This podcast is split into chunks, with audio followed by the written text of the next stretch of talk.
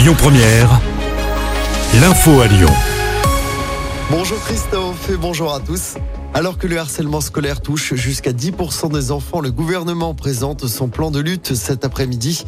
Des cours d'empathie pour sensibiliser les élèves, une campagne de communication à destination des adultes ou encore la confiscation du téléphone portable pour un jeune harceleur. Voici quelques pistes. Il est aussi question de créer des brigades anti-harcèlement dans les rectorats. Dans l'actualité, près de chez nous, cette grosse frayeur lundi soir dans le 8e arrondissement de Lyon.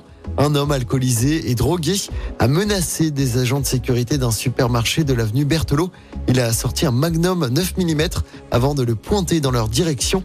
Lorsque les deux agents de sécurité se sont jetés sur lui pour le désarmer, un coup de feu est parti. Heureusement, aucun blessé n'est à déplorer.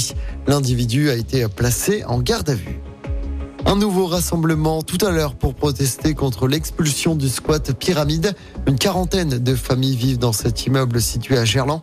Beaucoup n'ont pas de solution de relogement.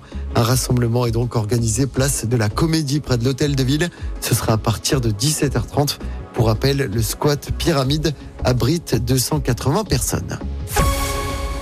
L'actualité, c'est aussi la grande distribution qui suit les demandes du gouvernement. 4000 stations-service vendront le carburant à prix coûtant jusqu'à la fin de l'année. Certaines enseignes comme Leclerc le feront tous les jours, d'autres le feront un ou deux week-ends par mois. 120 000 opérations à prix coûtant sont prévues jusqu'à la fin de l'année. Contre l'inflation, les pensions de retraite seront toutes revalorisées de 5,2% au 1er janvier. C'est ce que promet Bruno Le Maire ce matin dans les colonnes du Parisien. Le ministre de l'économie affirme aussi que les minima sociaux augmenteront de 4,6% en avril. On passe au sport du basket à suivre ce soir. L'Asvel se déplace sur le parquet du Portel, troisième journée du championnat. Le club Villeurbanne a gagné ses deux premiers matchs. Coup d'envoi à 21h. En football, la victoire de Reims hier soir à Lille. Victoire 2-1, c'était un match en retard de la sixième journée de Ligue 1. Reims est cinquième du classement. Reims qui recevra l'OL dimanche après-midi lors de la septième journée. Et puis en rugby, deuxième match du mondial à l'OL Stadium aujourd'hui. Dans le groupe de la France, l'Uruguay affronte la Namibie en fin d'après-midi. Coup d'envoi donné à 17h45.